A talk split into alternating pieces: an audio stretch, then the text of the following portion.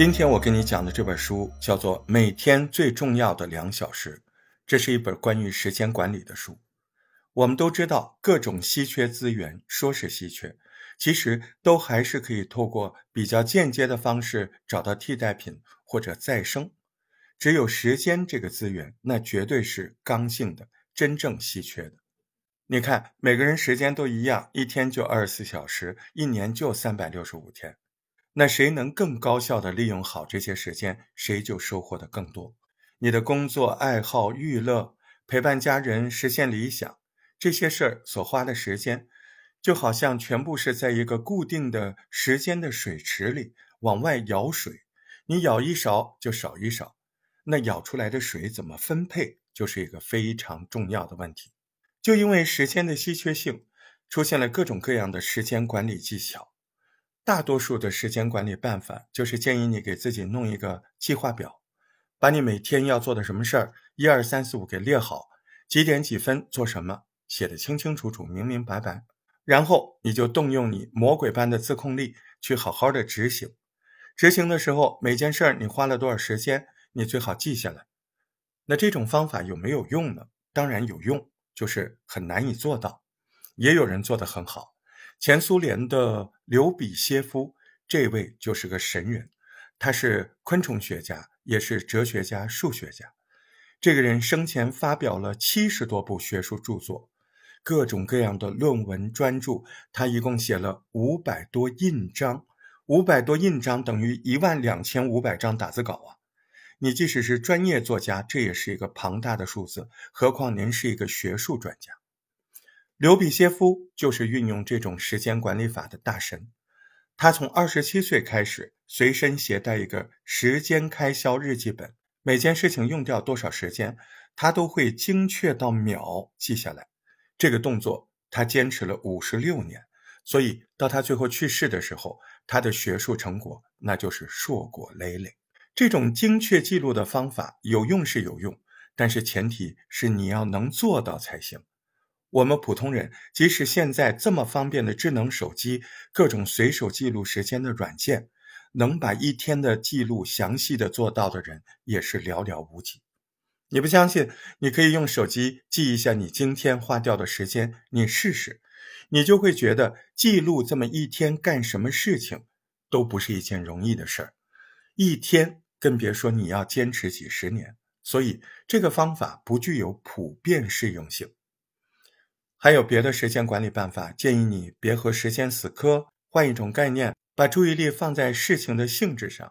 比如说，可以把要做的事儿分成各种类型：第一种，紧急又重要的事儿；第二种，紧急但是不重要的事儿；第三种，不紧急但是重要的事儿；第四种。既不紧急也不重要的事儿，听起来有点绕，其实很好理解。这四种建议就是把重要的任务处理了，不要总被紧急的事情带着跑，因为重要的事儿会随着时间的积累，价值越来越大。我们最好先做那种能和时间做朋友的事儿。这种方法听起来也很对，但是它只是在原则上有指导意义，不太具有实操性。那你平时做事情的时候，不管重要还是紧急，事情来了到了头上，你是不是得先做？所以今天讲的这本书有什么不一样的地方呢？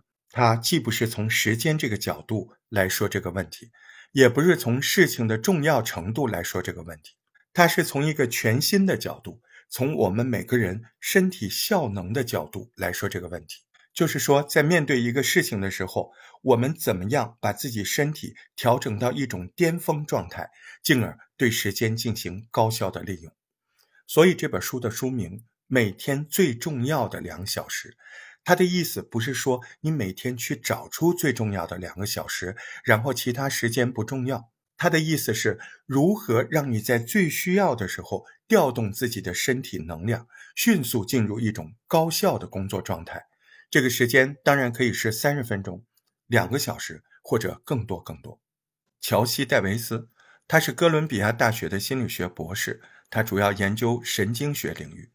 在这本书里，他给我们列出了五种策略来提升我们每个人的身体效能。第一种叫关注停顿点。那什么叫停顿点？就是做完了一件事之后停一下，想一想下件事要做什么。这个时间空隙就是停顿点。那么你说了，这有什么稀奇的？做完一件事情之后停一下，这还用说吗？哎，你不要小看这个动作，这就是普通人和高手的区别。很多人都会忽略这个时间间隙，导致自己被工作的惯性带着跑。作者是这么描述的：我们的生活每天都是按照一定的程序顺序在启动，比如说早上起床、穿衣服、洗脸、刷牙、上班，这些是生活程序。去了公司之后，被一系列的工作程序带着跑，事情一件接着一件，一天下来，你感觉你忙得焦头烂额。其实回头一想，好像一直想做的那些重要的事儿都没做。比如说，定期和好久不见的朋友维系一下关系啊，或者说锻炼一下哪个长期可以帮到我们的技能啊，这些事情都不是太紧急，但是都很重要。只有持续做这些事情，才能维持持续的转变。你看，所有的高手都有这个特点，就是一定要对自己的动作有意识的掌控。比如说打台球的奥沙利文，他趴下身子瞄一会儿，如果他觉得自己这一杆不能掌控，没有感觉，那他就会停下来，起身调整，再去打。当普通人打的时候，通常趴下就出杆。其实这一杆和上一杆有什么本质的区别吗？没有，就是低效的重复。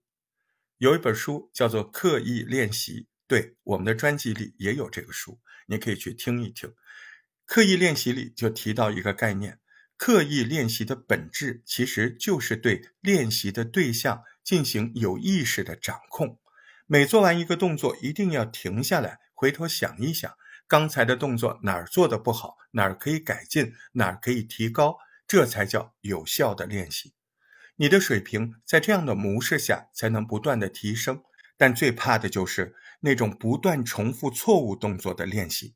很多人在面对职场规划的时候，也会遇到这样的情况：从一家公司辞职后，赶快找到下一家公司上班，看起来特别勤奋，是吧？其实这次找的工作和上一份工作没啥区别，一样的工资，一样的事儿，用到的也是一样的能力，这其实就是在重复。那这个时候，有经验的人就会建议，别急着找工作，给自己三个月时间，想一下自己下一步该怎么走，自己需要什么能力才能找到更好的工作，什么样的工作能和自己的天赋、兴趣结合在一块儿，把自己真正想去哪儿这个问题想清楚了再行动。看起来好像是浪费了三个月时间，其实呢，是比又找一份雷同的工作，半年后又辞职。那是不是你就节省了很多时间呢？往大了说，我们的生活也一样，大多数的时间我们都在无意识的做着很多习惯性的动作。那么停下来，从这个自动模式里面脱离出来，这就很重要了。一旦完成一个新任务，不要立马进入下一个任务，停下来喝杯水，休整一下，退一步，好好的思考一会儿，有意识的选择下一件事你要做什么。这样做通常会节省更多的时间，这个就是实现高效时间管理的第一点：找到停顿点。第二点，管理心理能量。那我们都知道，身体的体能是会波动的。比如说，你刚爬完二十楼，那你坐下来的时候，可能一动都不想动了，要缓好一会儿。其实呢，脑力跟体力是一样的，也是会波动的，只不过平时我们不太感觉得到。主要就是脑力的消耗不像体力消耗那么明显。你比如说，你体力消耗的时候，你会出汗、心跳加速或者四肢无力，这些都是明显可以感觉到的。但是脑力消耗到一定程度，它的表现就是迟钝、发呆、注意力不集中，不能进行深度的思考。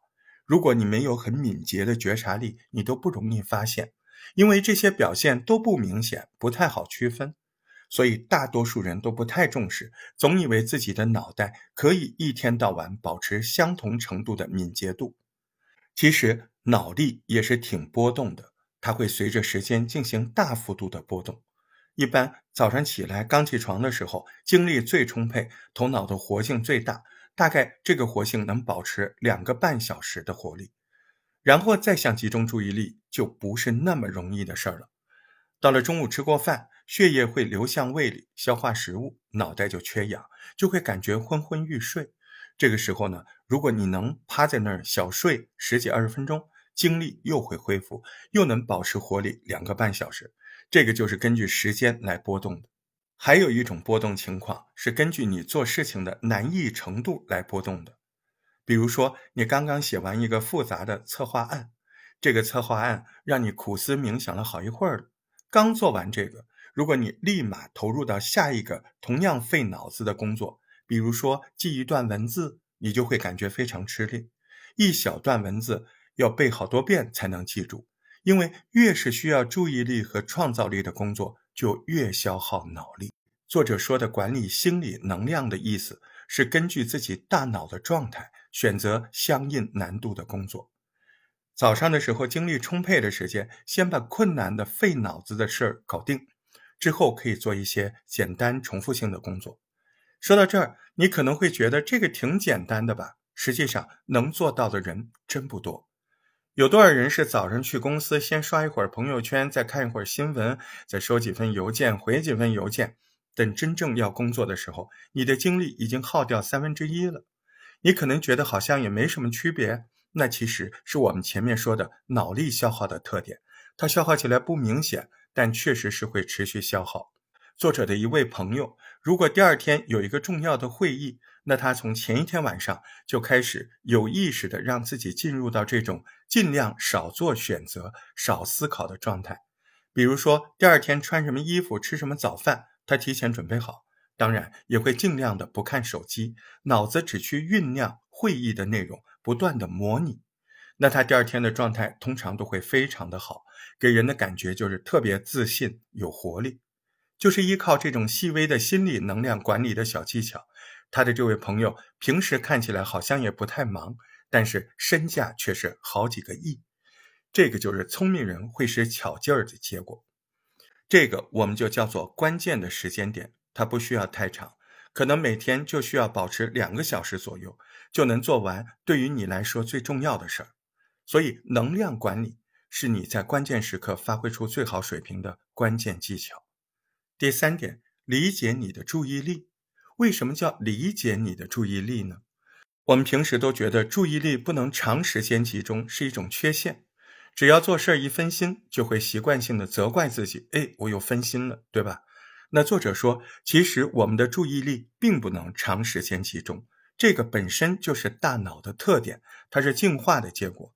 那你想，一个原始人在荒郊野外，如果他不能眼观六路，耳听八方，他早就被其他动物吃掉了吧？所以，分配出来一部分的注意力在外界环境里，那就是大脑自带的属性，一种自我保护的机制。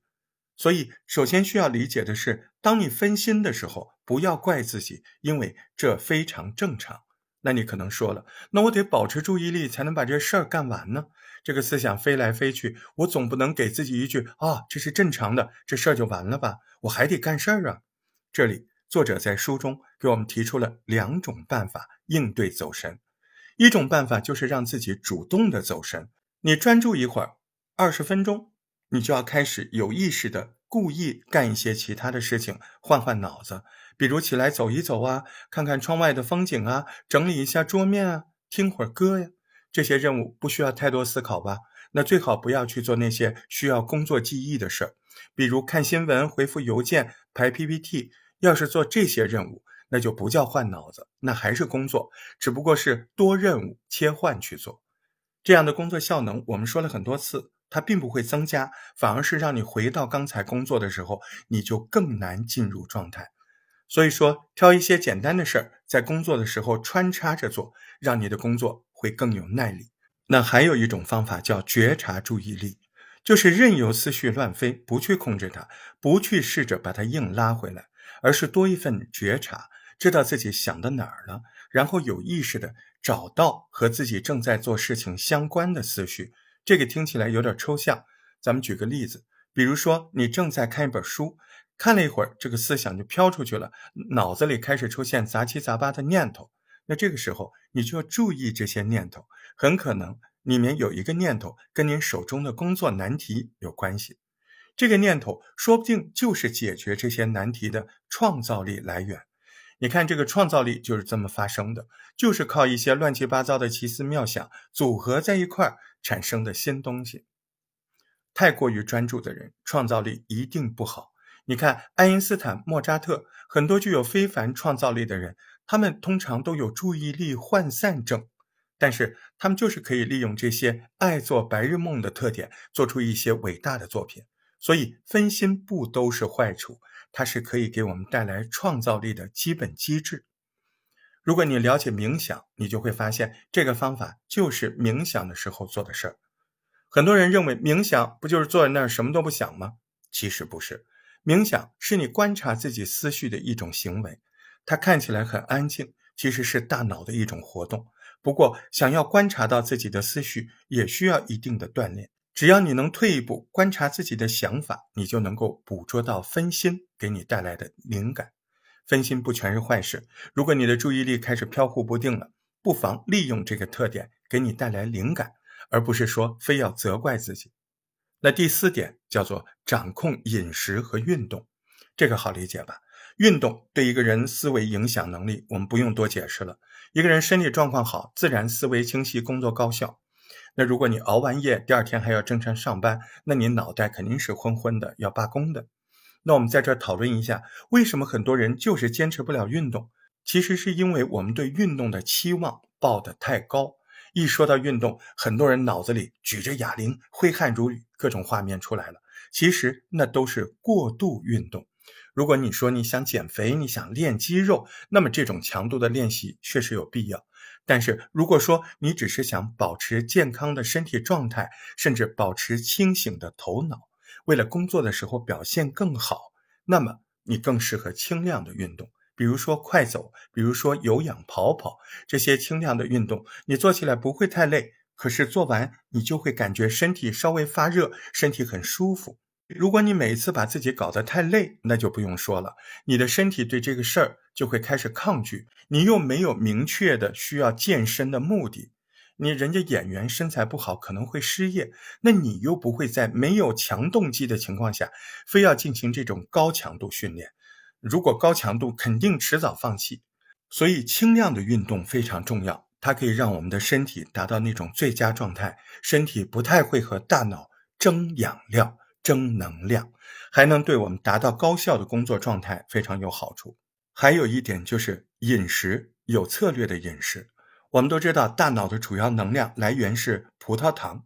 那你说，那好吧，那我每天多吃糖，是不是就可以一直维持我大脑的能量供给了？其实没那么简单，甚至恰恰相反，直接吃太多的糖会让我们变得迟钝。直接吃糖，在十五分钟内可能会让你觉得能量充足，但是超过十五分钟，葡萄糖会瞬间掉下来，你会感觉到昏昏沉沉、疲惫不堪。所以，如果你想保持大脑的高效率运转，最重要一个任务就是把血液中的葡萄糖维持在一个稳定的水平。那怎么保持它的稳定呢？两个方法，一个是少吃多餐，一次吃个半饱，每天多吃几次；另一个是不要吃太多碳水化合物食品，比如说甜点、面包、薯条、果汁这些东西，尽量少吃一点，除非你只想维持十五分钟的高效注意力。那么我们说了运动和饮食对大脑高效运转的影响，那么你可能会觉得这些事儿我平时都知道，这也没有什么新东西。其实关键不在于这个说法新不新，关键在于你能不能重视它。像运动和饮食的影响，它就很微妙，也不是我们平时就会主动的去直观感受到的。比如你平时可能感觉不出来，你吃了一大堆薯条之后，你的大脑到底会有怎样的反应？你也感觉不出来，做完一场有氧运动之后，大脑怎么变得这么灵敏？那就是因为感觉不太明显，所以经常被忽视。这些平常都很常见但被忽略的细节，其实就是让一个人能不能发挥出最好水平的关键所在。人和人的差距没有那么大，竞争力就是来自我们对细节的把控。如果你想拥有关键的两小时，那么一场适度的运动，还有对饮食的策略性把控，就是提升效能的关键。那第五点，也是最后一点，就是让环境为你服务。那作者在书中说，把环境的影响因素可以分成两种，一种是噪音的影响，一种是光线的影响。我们都知道，在有噪音的环境下，一个人很难保持注意力。这里的噪音不是说那种环境里持续出现的声音，像风扇啊、汽车经过的声音，这些持续的声音其实有影响，但影响不大。最怕的是哪种声音？是那种声音不大，但是会断断续续出现的声音。比如说，有一列列车突然经过，或者说你的同事和其他同事在你身边低声的聊天，或者说哪个东西突然打翻了，这些才是真正的噪音。你很难不被他们吸引过去。简单说吧，意外出现的声音都算噪音。那怎么避免呢？如果你要做创造性的工作，那最好就是找一个安静的地方，一个人待着。你不要指望用意志力可以对抗周围环境的噪音。我们前面说过，注意力天生就是会对意外的事情做出反应，所以你要去对抗那是没有用的。找一个安静的地方，把最核心的工作完成，其他的工作可以断断续续的做，没关系。那如果说你要在某个时间内表现非常出色，获得关键性的两小时，那你在之前要避免让自己听到太多的噪音，这样等于在给大脑清除缓存，让大脑轻松上阵，这样对你的表现一定会有很大帮助。那光线对大脑的工作效率影响也是非常大的。作者通过研究发现，在蓝白光的照射下，一个人会很有活力。逻辑分析能力、思维的敏捷度都会增强。蓝白光就是天气晴朗的时候天空的颜色。举个常见的例子，比如说你睡觉的时候把窗帘拉开，天亮的时候外面要是很晴朗，你会自然而然的睡不着，因为我们的身体自然的对这种光线产生反应。所以说，如果你早晨起不了床，你不妨把窗帘提前拉开，让太阳把你叫醒。那么你在工作的场所可以挂一个蓝色的窗帘，或者是把电脑的桌面背景设置成蓝色。这些小细节会让你的大脑保持活力。这个说的是明亮的蓝白光对我们保持一个清醒的大脑有好处。研究还发现一个现象，就是昏暗的灯光对创造力有好处。在昏暗的灯光下，人们会很放松、无拘无束。这样，他们的创造力就会大大的提升。